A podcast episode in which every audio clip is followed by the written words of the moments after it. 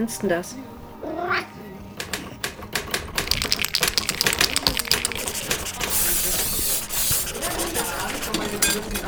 Der kreative Flow Club. Clubhouse Edition von Roberta Bergmann. Noch jemand Stifte? Ja, herzlich willkommen im Club der kreative Flow. Im Raum mehr Kreativität in deinem Leben. Das ist bereits die elfte Ausgabe und heute geht es um das Thema Blockaden. Und ich habe mir wie immer einen tollen Gast eingeladen und das ist die Birgit Dierker, die sich gleich äh, vorstellen wird. Ja, Thema Blockaden.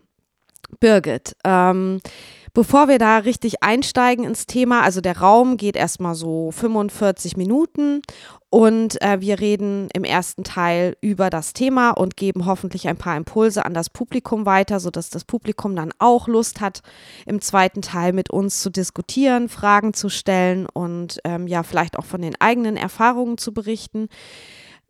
Aber ich mache das immer gleich. Stell dich doch erstmal bitte vor, wer bist du, was machst du? Und ich bin sehr neugierig, denn wir kennen uns tatsächlich auch nur über Clubhouse. Und wir haben auch noch nie äh, so lange miteinander geredet. Also das ist halt auch hier ein super Experiment. Schön, dass du da bist. Ja, vielen Dank für die Einladung, liebe Roberta. Ich liebe Experimente.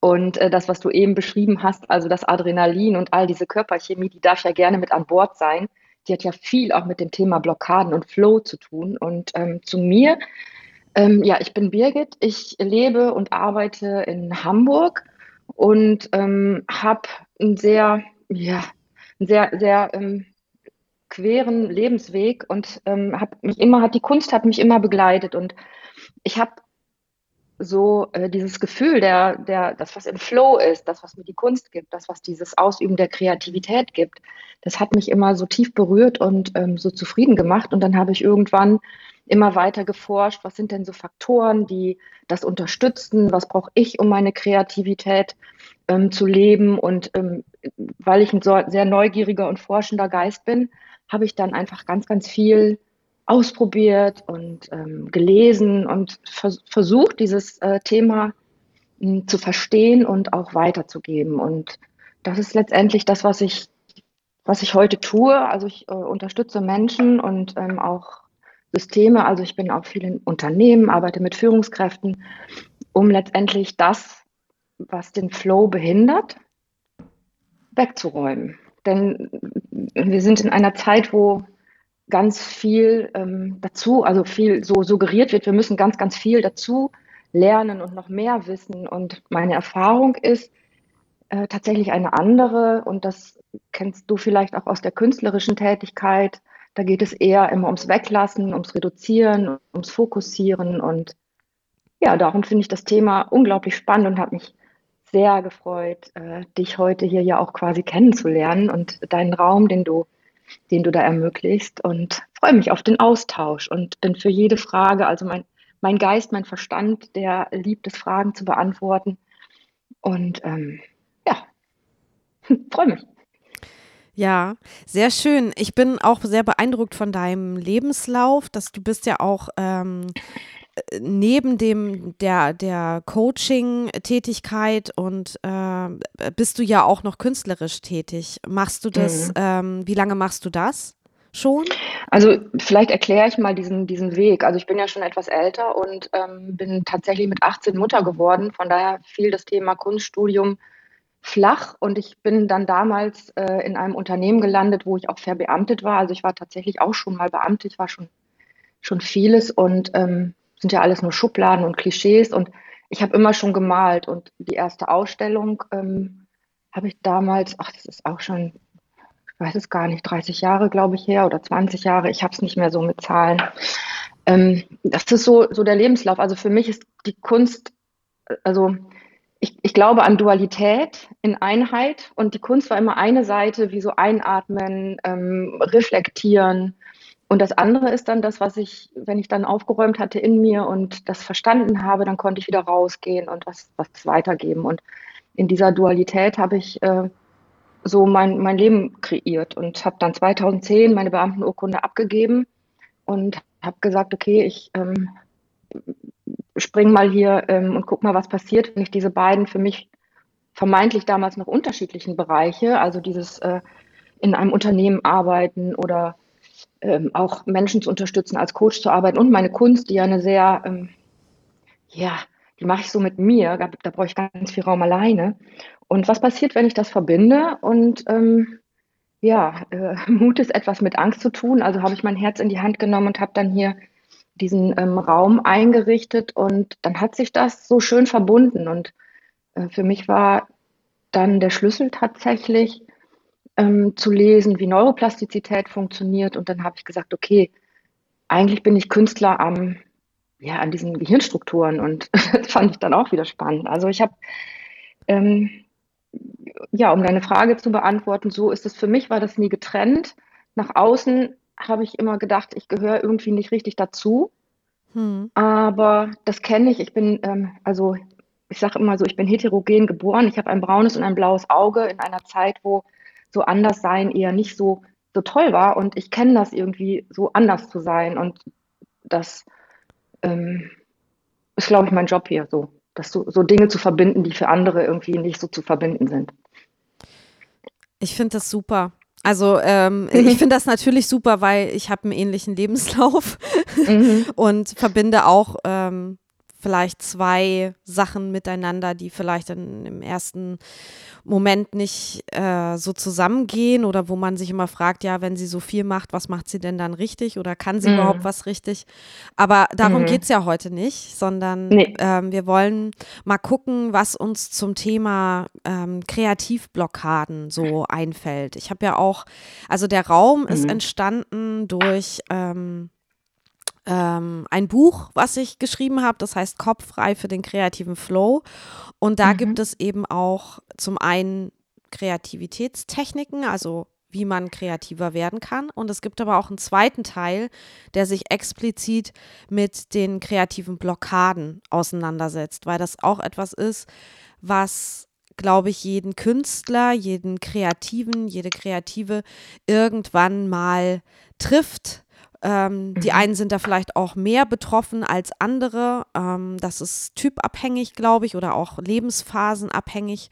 Und ich würde heute gern mal so ein bisschen schauen, wo kommen denn, also was sind denn so Ursachen für kreative Blockaden und äh, wie kann man die analysieren für sich selber? Wie kann man sie überhaupt erstmal erkennen? Denn ja, der, der erste Weg ist ja immer das, das Wahrnehmen, das Erkennen, um es dann auch ändern zu können. Und mhm. ähm, welche Erfahrungen hast du denn mit äh, kreativen Blockaden gemacht? Also vielleicht, dass wir mal so ein praktisches Beispiel haben. Kennst du das? Bist du ein Typ, der auch kreative Blockaden hat, zum Beispiel im, im, im künstlerischen Arbeiten? Nein, ich habe einen Heiligenschein. Ich bin erleuchtet, ich habe sowas nicht. Du, es gibt Leute, die haben gesagt, sie haben sowas Ach. noch nie gehabt. Deswegen äh, äh frage ich dich.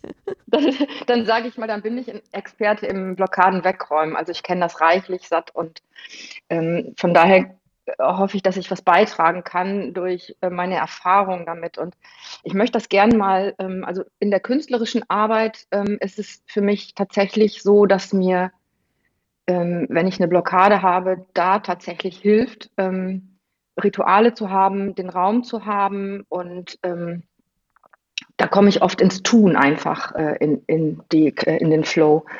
Und ähm, von daher würde ich dem gerne so zwei Aspekte geben. Einmal eben den Aspekt, äh, den körperlichen Aspekt. Das ist ja letztendlich auch ganz viel wieder Körperchemie, die passiert, wenn wir blockieren. Also wenn wir ähm, nicht mehr im, in diesem Alpha-Zustand, in diesem Flow-Zustand, in diesem kreativen Flow sind. Das ist Körperchemie, das kann man tatsächlich über Bewegung, über Musik, über ähm, derartige, also kommen wir sicherlich noch drauf, was es da für unterschiedliche Möglichkeiten gibt, äh, diesen Flow wieder ähm, aus, dem, aus dem Stocken ins Fließen zu bringen. Und dann gibt es einen zweiten Aspekt, den bringe ich vielleicht aus meiner anderen Leidenschaft mit äh, der Arbeit mit äh, Glaubenssätzen. Das sind einfach hinderliche Dinge, die ich denke über das, was ich tue. So, das sind so die zwei Aspekte. Und beides kann man wunderbar, wie du schon sagst, wenn ich es betrachten kann, dann kann ich es auch auflösen. Und ähm, von daher sind das so meine Erfahrungen damit. Ich mhm. le lebe und arbeite heute auch im kompletten Flow. Also es gibt äh, da wenige Momente, äh, die einfach, ja, wo es nicht so ist. Mhm. Das heißt, du, du erkennst relativ schnell, wenn sich eine Kreativblockade nähert und kannst dann sofort, also weißt dann, was zu tun ist, wie so ein Notfallplan, der dann bei dir anspringt. Ja, genau. Also eine also Professionalisierung, also, wenn man so will. Ja, total. Also das ist ja, das ist ja auch ähm, nicht schlimm. Ich glaube, der Mihail Csikszentmihalyi, der diesen mhm. Begriff des Flows geprägt hat, hat das ja auch so gesagt. Also dass das auch was mit Professionalität zu tun hat, eben damit umzugehen. Und ähm, das äh, ist tatsächlich so. Und wenn ich merke, es ist ein innerer Widerstand, dann ähm, kann ich den heute einfach auflösen. Also da gibt es äh, Möglichkeiten, die jetzt hier so nicht hinpassen. Aber wenn ich einen kreativen ähm, Flow stecke, dann gibt es, wie gesagt, Bewegung, äh, Musik, da gibt es ganz vieles, was ich dann sofort tun kann, ähm, um einfach wieder Lust zu haben, das, was da raus will, rauszu rauszulassen. Und ähm, Natur hilft. Und manchmal ist es auch nicht der richtige Moment. Das mhm. zu erkennen, ist ja auch hilfreich. Ne? Genau. So. Ja, also ich würde einfach nochmal zusammenfassen, es gibt verschiedene Auslöser für Blockaden. Das kann ja. zum einen körperlicher oder seelischer ähm, Stress sein, aber es kann natürlich auch ähm, nichts mit dem, mit, also es kann, muss nichts Körperliches sein, sondern es kann auch einfach mit der Situation zu tun haben. Es kann am Unwohlsein mhm. liegen. Vielleicht macht man sich auch Sorgen oder ein ganz großer ähm, Blockadeauslöser ist halt auch die Angst oder der, der Zweifel an sich selbst, also fehlendes mhm. Selbstwertgefühl. Mhm. Ähm, auch solche ja, starken Gefühle wie Trauer, Wut, Zorn können zu Blockaden führen. Aber mhm. auch wenn man sich zu sehr unter Druck setzt, zum Beispiel sehr perfektionistisch ist oder vielleicht auch übermotiviert ist, ne, dann mhm. hat man, baut man so einen, einen Druck auf ähm, oder so eine Erwartung, ähm, die man dann mhm. bei sich selber gar nicht erfüllen kann.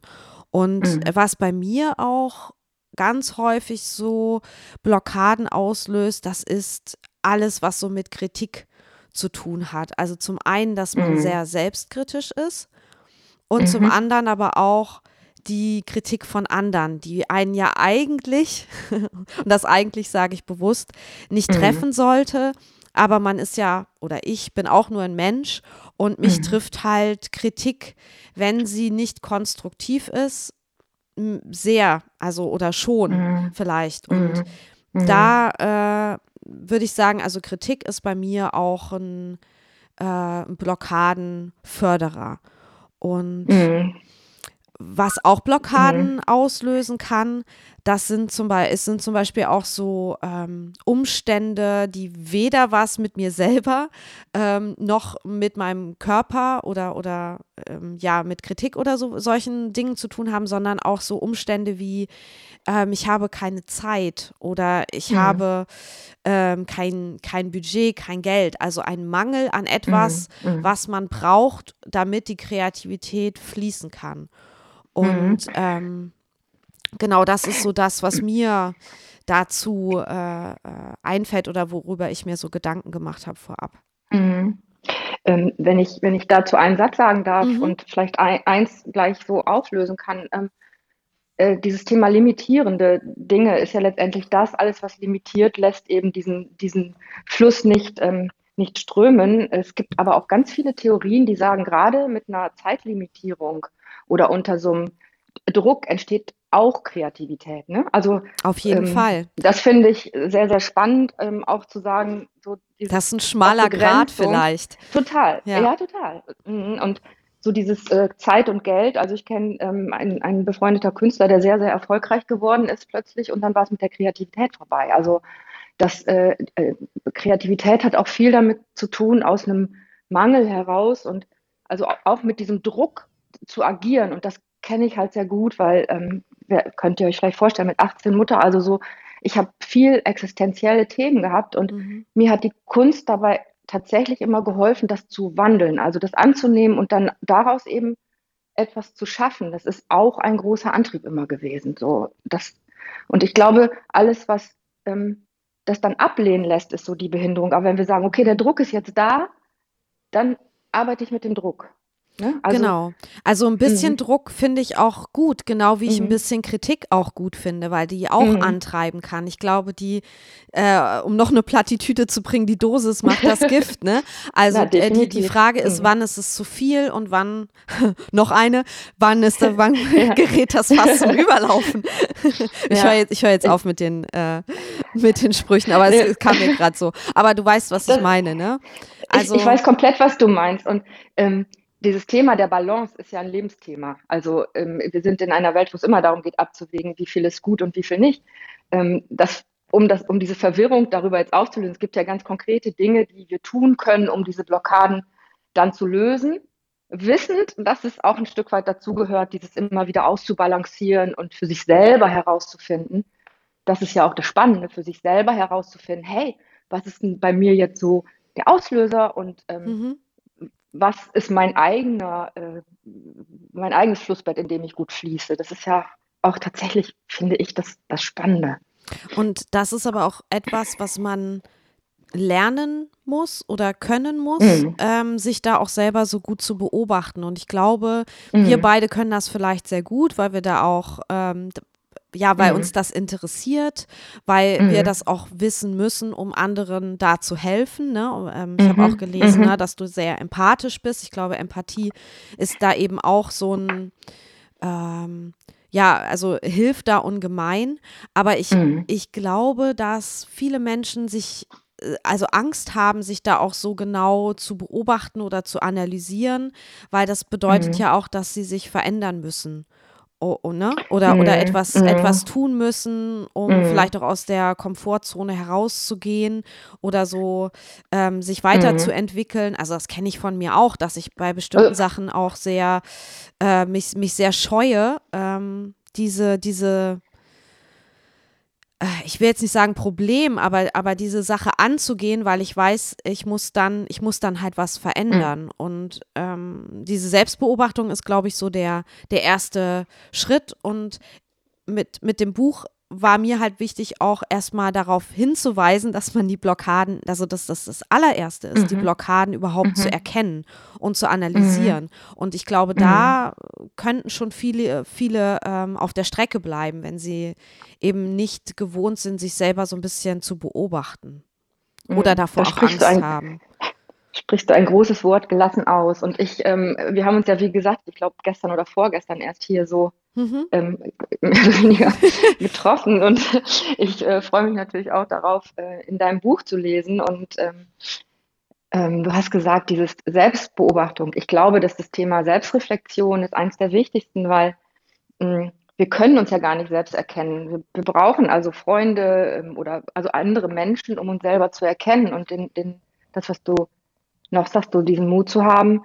Ähm, ich sag mal so, ähm, wenn ich erkannt habe, was es ist, heißt es ja nicht zwingend, dass ich mein komplettes Leben ändern muss. Also wer so auf meinen Lebenslauf guckt, der denkt immer so, oh Gott, oh Gott, das kann ich alles nicht. Darum geht es gar nicht. Aber dann weiß ich wenigstens, was es ist. Und dann kann ich es ja wieder wählen. Wir sind ja letztendlich alle perfekt, äh, unperfekt, so wie wir sind. ne? Das sind wir ja alle. Und ähm, getrieben von einem Perfektionsdrang der letzten Jahrzehnte, würde ich mal sagen. Und dieses äh, ähm, dieses Anerkennen, ähm, dass wir nicht perfekt sind und dass wir auch nichts ändern müssen, nur weil wir es erkennen, aber dann haben wir die Wahl. Vorher haben wir einfach nicht die Wahl. Dann sind wir so äh, fremdbestimmt und ähm, machen das Gleiche redundant wieder mit dem gleichen Ergebnis. Und äh, von daher, ja, da brauchen wir manchmal ähm, auch den Fremdblick und dieses sich hinsetzen und einmal auf das Ergebnis gucken und sagen, okay, was habe ich denn hier für ein Kunstwerk, was ich hier schaffe und gefällt mir das oder gibt es vielleicht auch mal, äh, was würde ich gerne ändern? Und mhm. Das geht auch im Selbststudium. Das wirst du in deinem Buch, ich, wie gesagt, nochmal, ganz gespannt. ja, wir kennen uns ja erst kurz, genau. Du kannst es noch nicht, kannst es noch nicht wissen. Ja. Ich äh, kann ja noch sagen, ich habe dann in diesem Blockade-Kapitel, also im zweiten Teil des Buches, gebe ich so ähm, auch mit einem Augenzwinkern, ähm, das ist so aufgemacht wie so ein Rezept äh, Blog und ähm, ich mache eine ne kleine äh, Anamnese. Also ich bin so der Kreativdoktor, cool. ich mache eine Anamnese und äh, gebe eine Diagnose Diagnose und äh, dann gibt es, äh, der größte Teil ist dann die verordnete Behandlung. Und ich habe so, ähm, es ist wie so ein Erste-Hilfe-Koffer und ich gebe so 15 Erste-Hilfe-Tipps bei Blockaden. Und eine, ähm, eine, ähm, erst, ein Erste-Hilfe-Tipp ist zum Beispiel auch, es gibt keine Perfektion. Und Ach, ähm, deswegen, da äh, sind wir auch wieder gleich. Ähm, das, das rührt halt auch von diesem ja Mhm. eigenen Perfektionismus, der Übermotivation ähm, und dass das eben auch blockieren kann. Mhm. Genau. Früher, früher, also einen Satz noch, bevor Mhm, ich auch ganz gespannt bin, was für Fragen kommen. Früher hat man das ja gerne auch mal mit äh, Alkohol und Drogen ähm, gelöst. Das äh, ist das Schöne, da sind wir heute weiter. Da wissen wir, wir haben unser eigenes Drogenlabor zwischen den Ohren. Mhm. Da brauchen wir gar nicht mehr diese zerstörenden Substanzen, wie es früher häufig mal so äh, ja, der Fall war. Ach, ich glaube, einige äh, benutzen das immer noch und in Mhm. kleinen Dosen macht das ja für den einen oder die andere auch bestimmt Sinn, ähm, Ja, weil, weil es eben enthemmt, äh, lockert Mhm, und man ja. dadurch eben den inneren Kritiker oder ja, weiß ich nicht, äh, ausstellt Mhm. oder, oder sich da in eine andere Bewusstseinsebene begibt, vielleicht ja auch in eine ähnliche Ebene wie ähm, diese beim Duschen, nach Mhm. dem Aufwachen, vor dem Schlafengehen, diese, so wo man so halb da ist. Und das, das macht ja zum Beispiel jetzt Alkohol auch, dass es ein so ein bisschen Ja. äh, das Bewusstsein verändert. Mhm. Gut, äh, bevor wir da jetzt in die, zu sehr in die Tiefe gehen, würde ich gerne ähm, das Publikum auffordern, hebt gerne die Hand, äh, bringt euch hier ein. Und ähm, ja, wir haben auch schon unseren ersten Gast auf der Bühne und ich freue mich, dass Sabine wieder dabei ist. Hallo Sabine, Hallo. Grüße nach Hallo, Sabine. Italien. Hallo, guten Morgen. Ich freue mich auch. Tolles Thema. Ich glaube, ich hatte nicht besonders viel Blockaden oder ich habe die nicht besonders erkannt als solche.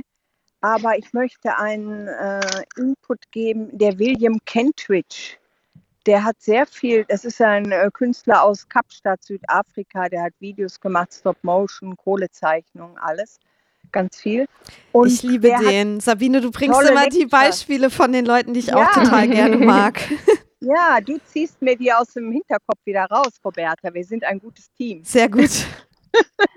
Wie Und toll. der hat viel über Selbstbeobachtung gemacht und über den inneren Kritiker, ne? diese ganzen Dialoge, wo er zwischen Leinwand und Kamera hin und her geht und sich beschimpft, das hast du aber schlecht gemacht, das sieht aber blöd aus und so. Und dann es gibt so einen Kurzfilm. Es gibt so einen Kurzfilm Ja. über ihn. Hat er das, äh, ist das in diesem Kurzfilm?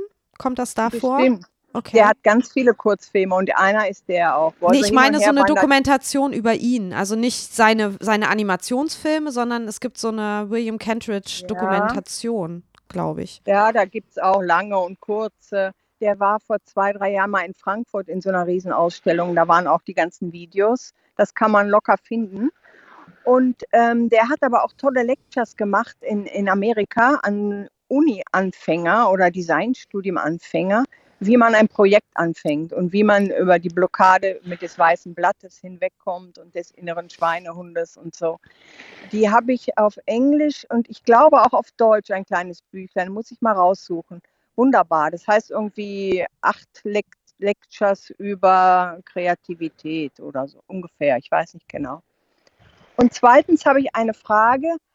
Ich habe die, mein ganzes Leben gedacht, ich habe nicht genügend Zeit für meine Kreativität. Und ich habe wie ein Verrückte gegen Zeiträuber gekämpft. Unnötig, so wie man gegen Wellen kämpft. Und jetzt in den letzten Jahren habe ich wirklich keinen Grund mehr, Zeiträuber irgendwo zu sichten, weil ich so gut wie in Rente bin und wenig arbeite, meine Workshops mache. Und trotzdem verteidige ich mit Krallen und wie sagt man, Krallen und Zähnen äh, meine vier Stunden morgens im Studio. Ist das lustig? Kennt das jemand von euch? Ähm, äh, ob das lustig ist? Anscheinend nicht, sonst hättest du es wahrscheinlich nicht so gesagt. Du könntest ihn ja humoren. Äh, ich, jetzt sagt man auf Italienisch so. Ich wollte sagen, ist das merkwürdig oder ist das komisch oder kennt das ein? Ist das ein Syndrom, ein bekanntes? Ähm, Roberta, möchtest du was sagen? Nee, Sonst, sag du äh, ruhig zuerst. Antworte ich gerne. Also ähm, wir haben ganz tiefe Glaubenssätze über uns. Die werden geprägt äh, und in diesen Mustern laufen wir 95 Prozent des Tages unbewusst. Und wenn du diesen Glaubenssatz hast über dieses, du hast keine Zeit, dann wird der so tief sein, dass es ähm, sicherlich jetzt, so wie du es schilderst, dann dein, deinen Alltag weiter bestimmen wird. Und äh, gibt es Situationen, in denen du schon mal ohne diesen Gedanken kreativ warst? Ganz, ganz selten. Mhm. Ähm, ja, aber das macht Sinn für mich mit dem Glaubenssatz, denn ich habe ja schon mit 14 angefangen und da musste mhm. ich trotzdem noch zur Schule gehen und andere Jobs machen mhm. und studieren und weiß was. Mhm. Da, da habe ich den wahrscheinlich kreiert, diesen Glaubenssatz. Ja, aber ist, diese also, vier Stunden fixe Uhrzeit, das hilft mir eigentlich. Wenn ich sage, von acht bis zwölf stelle ich alle Handys ab und keiner darf an meine Tür klopfen, das ist hilfreich. Da sind ja, wir ja jetzt genau in deiner Kernzeit, Sabine. Ja, ja, ja. Aber ich bin jetzt ans Meer gegangen mit unserem neuen Hund und das insofern ist das okay. Ja, der Hund muss raus. Ne? Hast du eine schöne Ausrede gefunden? Ja, den habe ich extra deshalb angeschafft. Der hilft mir, mich zu erden. Ja, sehr gut. Also ich kenne das auch. Ähm, bei mir hat das auf jeden Fall, ähm, äh, ich würde sagen, noch tiefer gehende äh, Gründe, weil ich das Gefühl habe, also ich bin ein sehr ungläubiger Mensch. Das heißt, ich glaube, wir leben einmal und dann ist es für immer vorbei und dieses für immer, also diese Unendlichkeit, ähm, die in Relation zu meinem kurzen Leben, egal wie lang es ist, ähm, ja, die, die äh, macht mich immer so ein bisschen traurig. Und deswegen versuche ich in meiner, in meiner Zeit, die ich lebe, so viel wie möglich zu schaffen. Aber ich weiß auch, dass das unmöglich ist, weil ich immer die Unendlichkeit äh, des Nicht mehr Daseins sehe. Also von daher bin ich da auch äh, so ein bisschen gefangen ähm, und so eine Getriebene. Aber das ist mir halt durchaus bewusst und ich kann damit eigentlich auch ganz gut leben, weil ich wirklich sehr schöne Dinge mache, die mich sehr glücklich machen. Also ich bin sehr zufrieden, so wie mein Leben ist. Aber trotz mhm. alledem denke ich halt, ja, es wird halt niemals reichen. Ich habe noch so viel vor und ähm, ich habe doch keine Zeit. und Roberta, da sind wir schon bei dieser Balance. Ne? Es wird nie reichen und es reicht. Also diesen gewissen inneren Druck, äh, der hat ja auch was damit zu tun, dass wir Kreativität überhaupt leben. So. Mhm. Aber ich kann mich da sehr drin spiegeln. Ich bin also auch mhm. Getriebene. Mhm. Das Wort kannte ich noch nicht, aber bin ich. Und ich bin auch ungläubig und denke, mit diesem Leben muss ich auskommen. Und ich habe keine Kinder, ich kann auch keine Negative oder Kunstwerke vererben. Aber das stört mich eigentlich nicht. Ich, mir ist wichtig, dass ich vielleicht bis wie Matisse bis zum Todesbett dann noch ein bisschen rumschnipseln kann. Dann bin ich schon zufrieden. Ich habe gerade gedacht, das Wort getrieben, das macht sofort in mir so, so einen Druck. Und wenn ich aber da das anvorstelle, dann löst sich dieser Druck bei mir sofort auf. Also ich bin angetrieben. Oh, Einfach nur toll. so Gedanke. Super, danke. Ja, das werde ich machen. Ich habe nämlich so ein paar psychosomatische Krankheiten, die von innerem Druck kommen und keiner kann sich das erklären. Ich bin da so ein bisschen auf der Suche. Dankeschön. Gerne. Dann begrüße ich, guten Morgen, äh, die Elisa auf der Bühne. Elisa, bevor du dran bist, nutze ich jetzt mal die Gelegenheit und spiele noch mal was ab.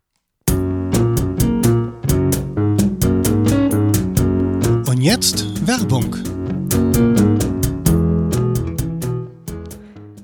Elisa wird mir das verzeihen, denn ich mache auch Werbung äh, für sie. Ähm, und zwar haben Elisa und ich am morgigen Samstag einen Atelierabend zusammen. Den machen wir einmal die Woche im Club der Kreative Flow.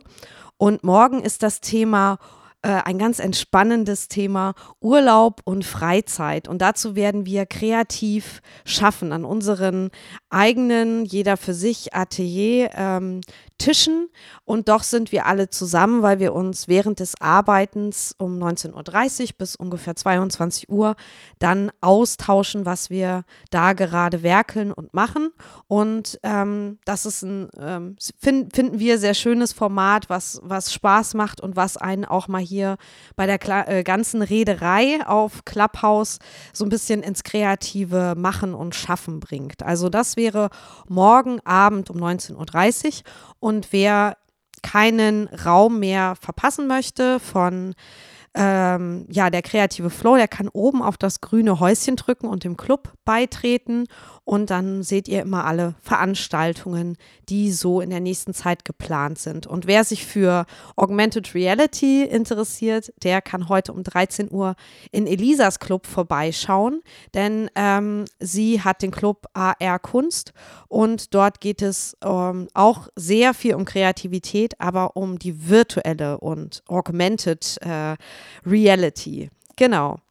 Und ähm, ja, wenn ihr mögt, äh, was wir hier tun und wenn ihr euch die, die ähm, Sprecher gefallen, was sie erzählen, dann folgt uns gerne, auch schaut gerne im Publikum, wer sitzt neben euch. Vielleicht ist das ja auch äh, jemand Interessantes, mit dem ihr euch mal austauschen möchtet. Dann folgt auch gerne allen, die hier im Raum sind. Und wenn ihr mögt, was ich mache, dann könnt ihr mir gerne auch über paypal.me slash Roberta Bergmann eine kleine ja, Aufmerksamkeit zukommen lassen, dass ich mir ein paar neue Stifte kaufen kann oder ein neues Intro oder was auch immer. Also wenn ihr mögt, was ich mache, unterstützt mich gerne dabei. Und damit ist die Werbung vorbei und ich begrüße die Elisa. Moin, moin. Ja, das ist ja gar kein Problem. Ich habe ja äh, dich gepusht, Werbung zu machen. Also ich bin immer pro Werbung, erst recht hier auf Clubhouse. ähm, ja, vielen, vielen Dank äh, für diesen schönen Raum wieder, Roberta, dass du den wieder eröffnet hast. Und auch ähm, hallo Birgit, es ist total spannend, dir zuzuhören. Ich höre dich ja heute auch zum ersten Mal. Und ähm, ich habe jetzt, glaube ich, gerade direkt nicht so die Frage, aber ich wollte einfach ein Feedback abgeben und Danke sagen für die, für das tolle Gespräch. Und das Schlüsselerlebnis war äh, heute, du hast gesagt, aus Angst, die Angst erfordert Mut. Oder ungefähr so hast du es äh, ähm, gesagt. Ja. Und, äh, und das war für mich äh, wie so ein, ja, ich würde mal sagen, also war es doch gar nicht so, es hat eine Blockade gelöst. Also insofern ist doch sehr hilfreich. äh, weil ich ja, äh, ja, also ich habe immer Angst gehabt, mich selbstständig zu machen. Ich hatte Angst gehabt, mich in meiner, in meinem Umfeld, in meinem familiären Umfeld und auch im privaten, äh, partnerschaftlichen Umfeld, mich zu committen und zu sagen, nee, ich möchte wirklich, äh, ja, Illustratorin oder Künstlerin oder mich selbstständig machen. Also halt was Künstlerisches machen und hatte da aber vor Angst und habe dann irgendwann den Mut gehabt, sozusagen, dass mich, ähm, ja, mich für mich zu committen, habe das halt in so einer Situation gemacht, das jetzt, muss ich jetzt gar nicht ansprechen, ansprechen ist zu privat, aber wo es, äh, wo man sagt, hey, das war ja sehr impulsiv, würde ich mal sagen. Aber ich glaube, das brauchte das in dem Moment. Also es hätte kein, so wie beim Baby, es gibt keinen perfekten Moment für ein Baby. So, und irgendwann ist der Moment da und wenn er da ist, tut er weh. Äh, und dieser Moment und so war es halt auch. Aber jetzt weiß ich, warum das trotzdem gut war und ich nicht äh, unüberlegt gehandelt habe oder verletzend gehandelt habe, weil der Schmerz wäre sowieso da gewesen. Und deswegen war das jetzt für mich nochmal, äh, ja, um diese ganze Sache von damals ab, für mich abzuschließen, nochmal wirklich total hilfreich. So dieses, dass Angst Mut erfordert und dass es eine, eine ziemlich coole Kombi ist. Mhm. Da, danke, das hat mich gerade sehr berührt, was du geschildert hast. Und ähm, ich kann sagen, also wenn wir keine Angst hätten, dann könnten wir gar nicht mutig sein. Also das ist so verrückt, dass äh, wir das gar nicht sehen, dass es einfach, dass das dazugehört. Die sind wie so Geschwister oder zwei Seiten einer Medaille. Und ähm, ja, und wir entscheiden, in welche Richtung wir springen. Toll, dass du dein, ähm, ja, dass du Mut bewiesen hast. Toll, danke für, das, für deinen Beitrag. Ah, da habe ich den Anknopf nicht gefunden, auch von meiner Seite.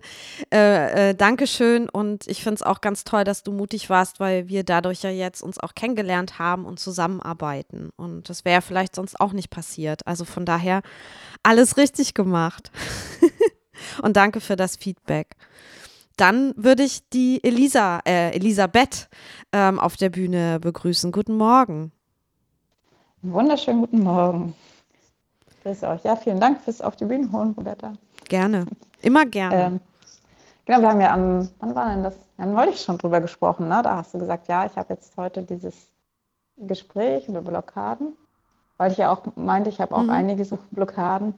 Aber ja, Mut tut gut. Ähm, das ist auf jeden Fall wichtig. Und ähm, mir ist auch heute nochmal irgendwie bewusst geworden, ich habe heute irgendeinen Text gelesen, ähm, warum ich so eine Blockade habe, mich auch zum Beispiel für Stipendien oder so zu bewerben. Und das äh, Stipendium ist immer für mich wie so eine Prüfung, obwohl es total Quatsch ist.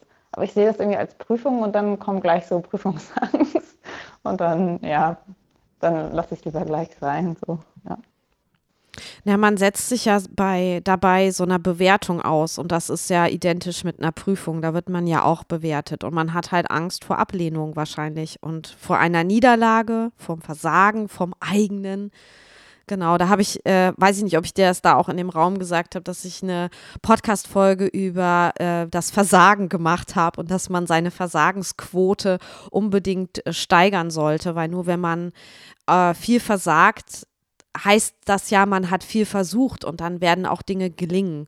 Und die Versagensquote ist, glaube ich, immer größer als die ähm, Siegerquote oder die Gewinnerquote. Also so glaube ich, funktioniert das Leben, glaube ich. Also es gibt vielleicht auch Menschen, bei denen es andersrum ist, dass sie mehr gewinnen ähm, als verlieren, wenn sie Dinge wagen. Aber ich glaube, realistischer ist es andersrum.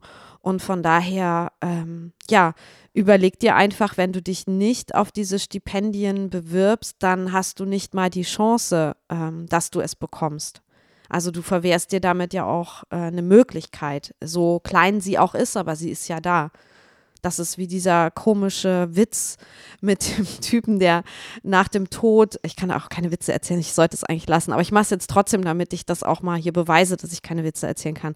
Ähm, ein, ein Mann ist gestorben, kommt in den Himmel und äh, sagt zu Gott, ich finde das total scheiße von dir, dass du mich nie hast äh, im Lotto gewinnen lassen. Und dann sagt halt Gott, ja, du musst ja auch den Lottoschein abgeben. Aber ja, du ja. weißt, was ich meine, ne? Also wenn man ja, die Chance nicht, ähm, nicht nutzt, nicht wahrnimmt, also es nicht mal versucht, dann braucht man sich auch hinterher nicht wundern, wenn es, wenn nichts klappt. Also das ist so das, womit ich mich immer motiviere, es doch nochmal zu probieren, auch wenn ich natürlich auch ständig Absagen bekomme. Also ich habe diese Woche auch schon wieder ein paar Absagen bekommen um dich mal ja, zu, zu äh, genau. äh, motivieren, auch noch ein paar Absagen einzuholen. Ja, aber ich weiß auch gar nicht, warum das so ein, so ein Problem ist. Ähm, ich, ich glaube, es liegt so ein bisschen daran, weil ich das nur bedingt in der Hand habe oder äh, weil ich mich halt auf ein, eine Sache so äh, spezialisieren muss. Und ich habe es gern ein bisschen offener. Zum Beispiel auch meine, vor 15 Jahren, meine Aufnahmeprüfung an der Kunsthochschule ähm, ich war ja noch mitten im Abi und bin dann da hingefahren für die drei, vier Tage und ich habe es geliebt. Ich fand es mega geil. Ich hatte zwar irgendwie gefühlt 40 Fieber, mir ging es eigentlich körperlich schlecht, aber ich fand es großartig. Es hat mir total viel Spaß gemacht und ich hatte auch ein gutes Gefühl dabei, ähm, die Prüfungen dort zu machen und so. Also ähm, weil ich es irgendwie in der Hand hatte und es hat irgendwie ja Spaß gemacht einfach. Und ähm, ich glaube, für diese andere Sachen ist, man muss halt genau auswählen, welche Bilder nehme ich dann, wie präsentiere ich mich und äh, das ist halt so gefühlt so, so eingefahren oder so. Ich, ich weiß es nicht. Ich habe da auch neulich mit jemandem drüber gesprochen bezüglich Bewerbungen ähm, auf Stipendien. Ich weiß aber nicht mehr, ob, ob das mit dir war, sieh es mir nach. Aber ein Tipp war, war ja auch dort mal äh, Kontakt aufzunehmen, persönlichen. Und also, ne, die bieten ja immer so eine Telefonnummer oder E-Mail-Adresse an, wo man auch nochmal Dinge zum Wettbewerb oder zum Stipendium nachfragen kann.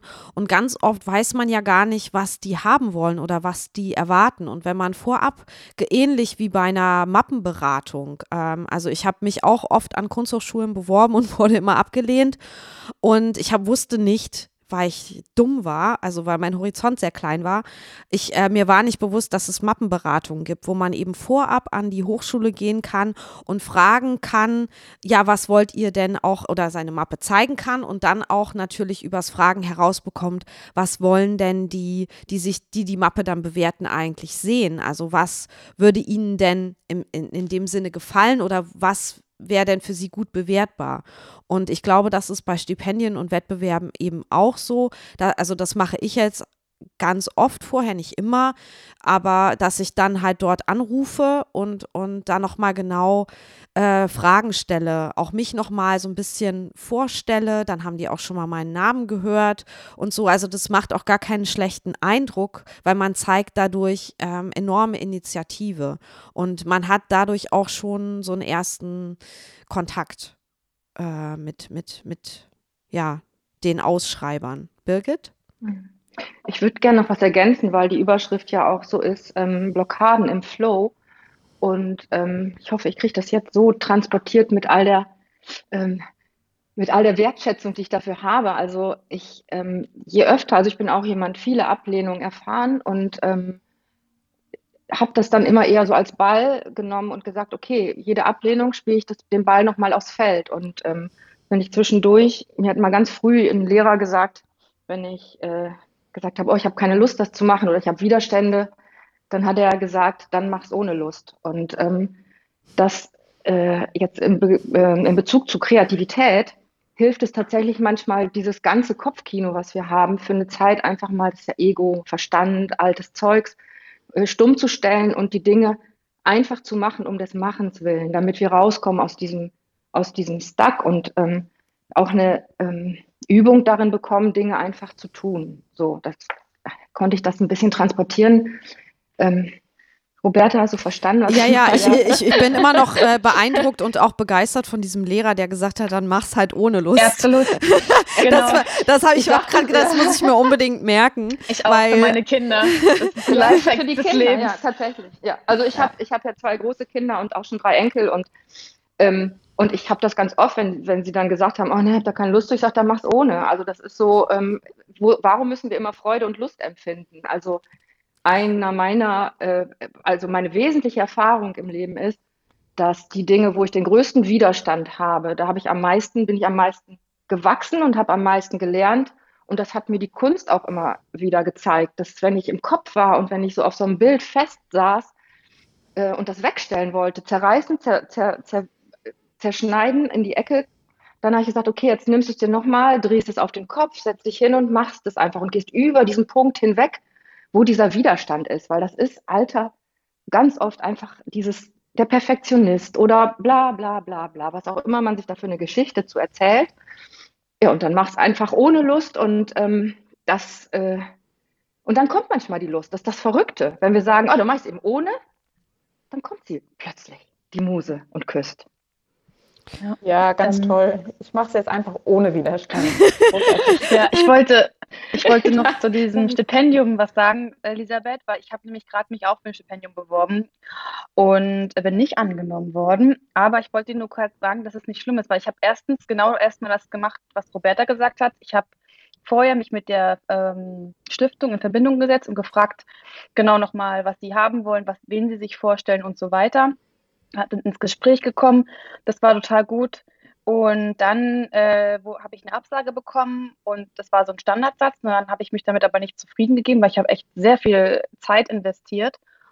Und das war aber gar kein Problem. Dann haben wir telefoniert und dann hat sie mir auch erklärt, woran es lag. Und dann war das gar nicht so, dass es an meine Kreativität lag, sondern äh, es gab halt andere Punkte, die halt nicht gepasst haben. So wie ähm, sie wollten halt keinen Illustrator haben, sondern sie wollten wirklich einen also einen bildenden Künstler haben, der halt, ja, ich sag jetzt mal, mehrere Sachen macht als nur Illustration, in Anführungszeichen. Oder, oder, oder halt andere Punkte noch. So, aber das hat mir dann wieder geholfen, sag, okay, cool. Meine Bewer Bewerbung war trotzdem gut und auch meine Arbeiten waren gut, aber es hat halt an anderen Punkten gelegen. Und das kann man halt auch dann immer noch machen. Wenn man eine Absage bekommt, wie er sich mit denen in Verbindung setzen. Und das ist das, was Roberta sagt, das ist eigentlich total gut. Die wollen das, die Zeit, dann sehen, sehen die, ah, du hast wirklich ein ernsthaftes Interesse daran, nicht einfach nur Geld absahen, sondern du willst es wirklich machen und so. Und dann klappt es vielleicht beim nächsten Mal. Elisa, das so schön, dass du das sagst. Und ähm, wenn ich darf, Roberta, ähm, dieses Immer. Nein, noch Nein ähm, ist im Vertrieb so, dass man sagt, okay, Nein heißt noch ein Impuls nötig. Und ähm, das war so ein Aspekt, was ich gerade gedacht habe und was so schön ist. An dieser Geschichte wird so schön deutlich. Wir beziehen ja immer alles so auf uns, dass wir nicht gut genug sind. Und das ist so toll, ähm, Elisa, was du erzählt hast, nachzufragen, um dann auch zu wissen, hey, komm, das hat gar nichts mit unserem ja, sag mal, Mindfuck zu tun, sondern das sind ganz andere Gründe. Wie, wie schön. Danke für dieses schöne Beispiel. Dann äh. begrüße ich mal die Anni auf der Bühne, die äh, noch hochgeschlüpft ist. Ich würde mal sagen, als, als letzte, weil dann müssen wir auch schon langsam zum Ende kommen. Hallo Anni, was, was brennt hier Hallo, unter den liebe Nägeln? Roberta.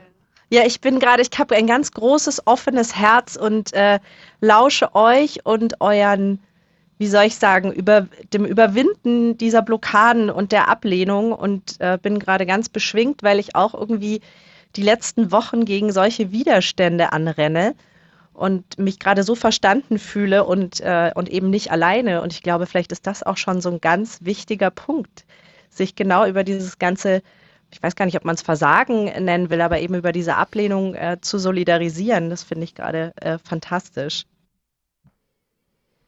Es ist einfach auch äh, realistisch, dass es so ist. Also ich, ich finde es immer, gerade mit Social Media und so, ähm, man bekommt ja immer von, von vielen, denen man vielleicht folgt, gespiegelt, dass alles funktioniert und dass alles super läuft und schaut hier, was ich gewonnen habe oder schaut das.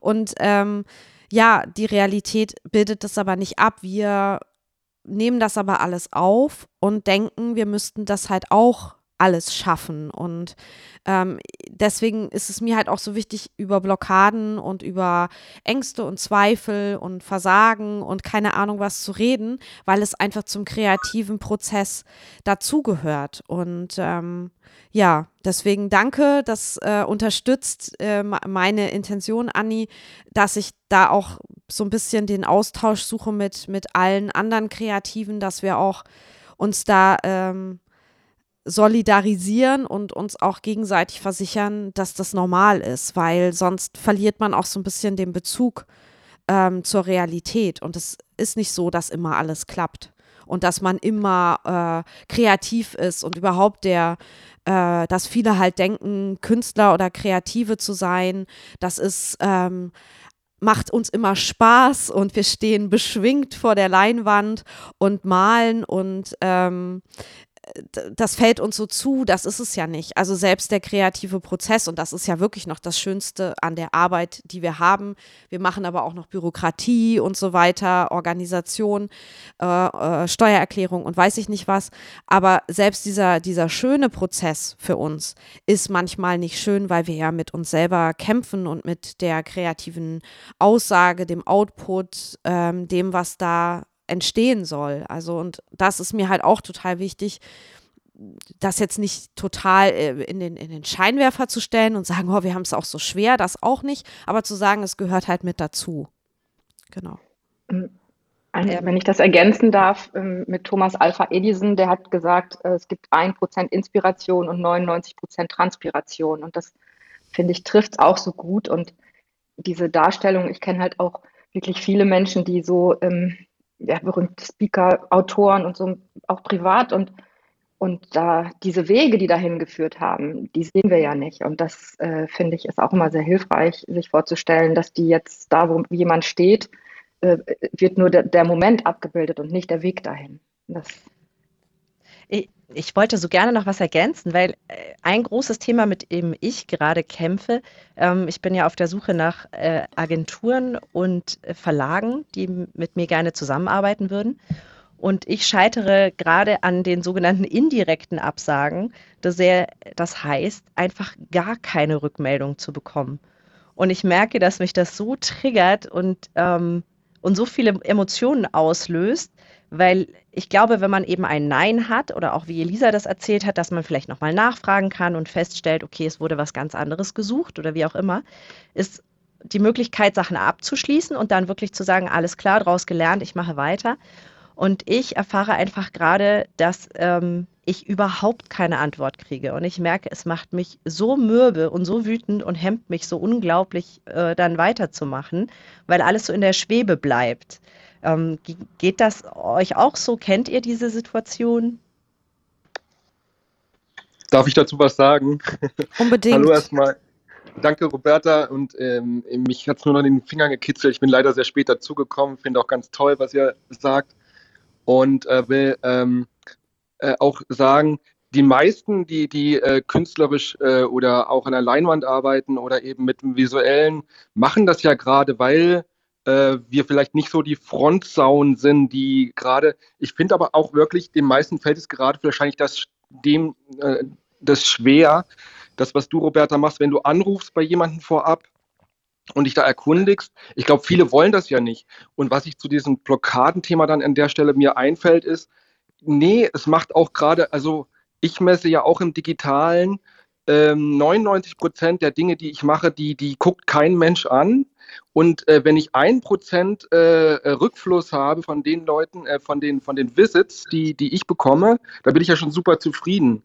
Und deswegen, ähm, wenn du jetzt, äh, Anni, wenn, wenn du jetzt äh, eine Blockade an der Stelle hast, wenn äh, du keine Rückmeldung bekommst, also ich weiß nicht, ich mache das so, ich gehe immer so ran, äh, ich erwarte überhaupt nicht, dass, dass ich eine Rückmeldung für irgendwas bekomme und freue mich dann umso mehr, wenn überhaupt was passiert. Meine Meinung. Ja, also vielleicht muss man auch was genau an der Einstellung ändern und mehr so sein wie Knut und zu sagen, ich freue mich, wenn da äh, überhaupt was zurückkommt, aber ich erwarte das nicht. Es hat wieder was mit den zu hohen Erwartungen zu tun.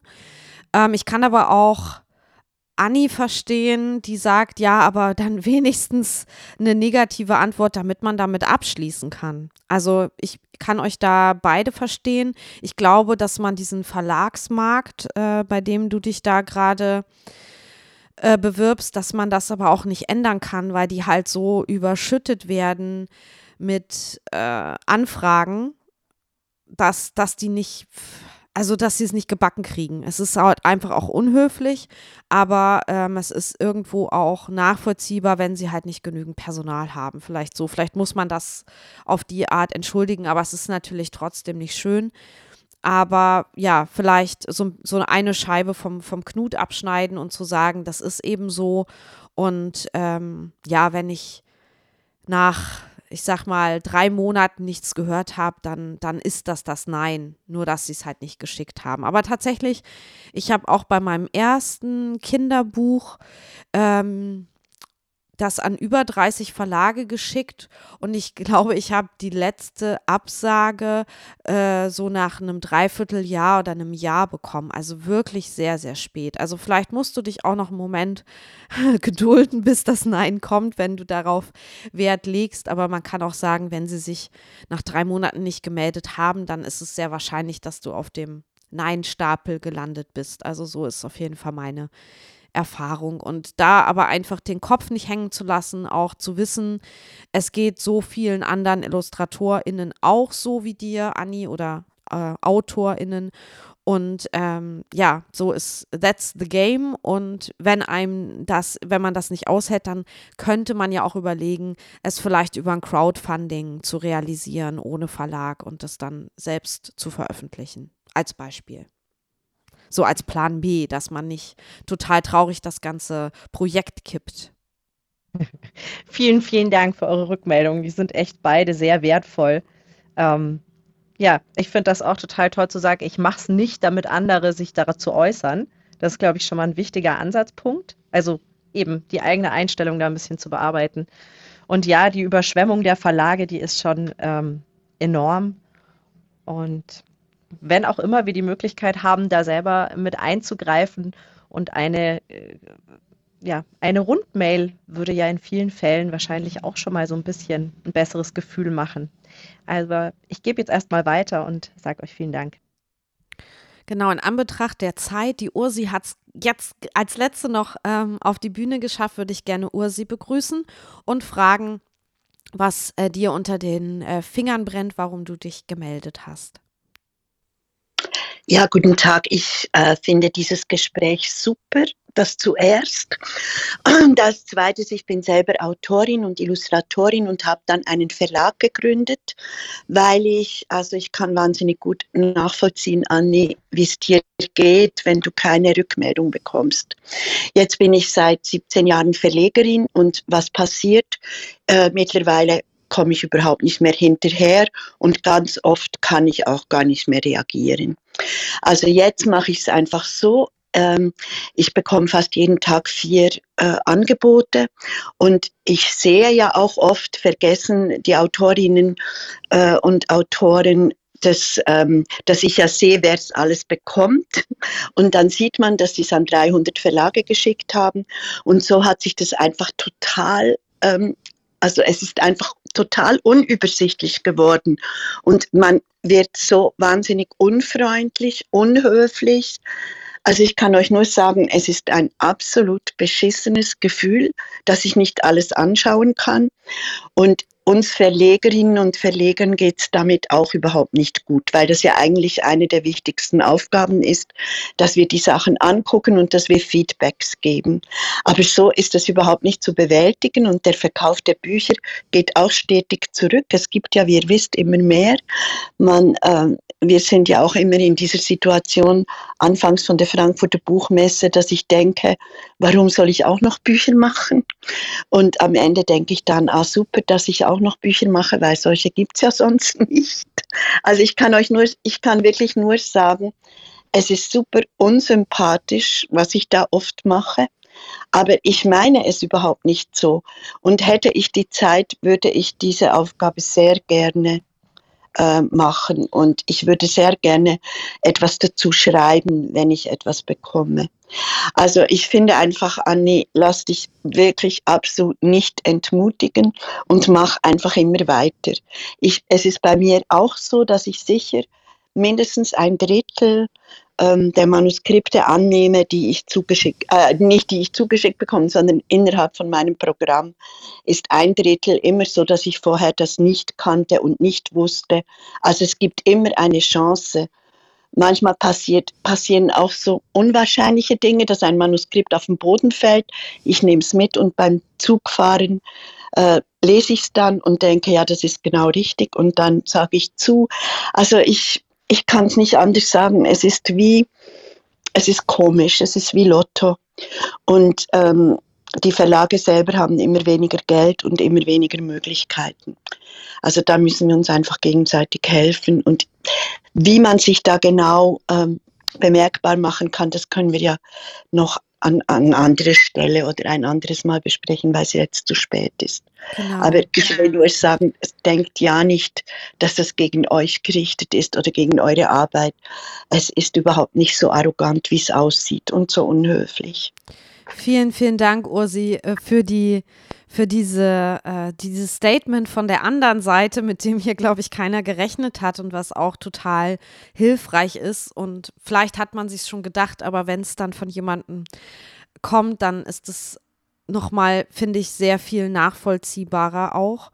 Und vielen, vielen Dank, dass du, dass du das mal gesagt hast. Und ähm, Anni, ich kann dir sonst auch noch empfehlen, ich habe ähm, die Verlegerin äh, Annette Köhn vom Jaja Verlag, die auch gestern den Deutschen Verlagspreis äh, be bekommen haben oder diese Woche.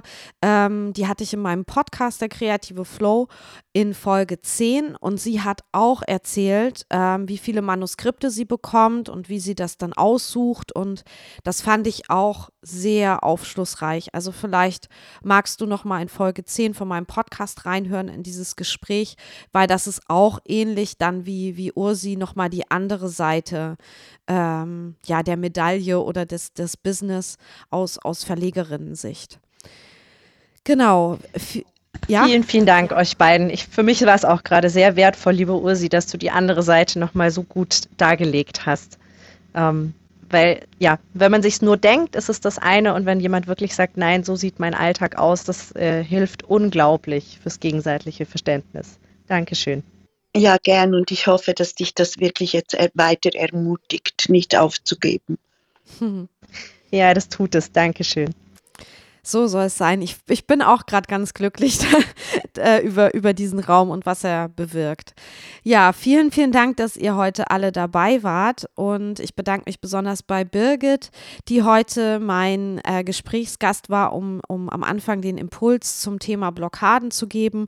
Birgit und mich und Elisa könnt ihr, und vielleicht auch die Sabine und Elisabeth, man weiß es nicht, äh, könnt ihr morgen äh, wiedersehen äh, im Atelierabend um 19.30 Uhr fleißig hier auf Clubhouse. Birgit ist auf jeden Fall äh, auf der Bühne und die Elisa auch und ich. Und kommt gerne vorbei, seid mit uns kreativ und nutzt jetzt auch den Schwung dieses Gesprächs und ihr seid hoffentlich auch motiviert, ähm, jetzt äh, die nächste Bewerbung anzugehen oder die nächste Arbeit zu beginnen, weil ihr wisst, ähm, wir kämpfen alle mit äh, Blockaden und Widerständen, aber ab und an funktioniert es auch mal und dann zahlt sich dieser ganze Stress und diese Transpiranz, von der Birgit sprach, ähm, ja auch aus. Also vielen, vielen Dank, dass ihr heute dabei wart und ich hoffe, wir hören uns morgen oder nächste Woche wieder. Vielen, vielen Dank, macht's gut. Ciao. Vielen Dank. Tschüss. Ciao. Danke, Tschüss. Roberta. Tschüss.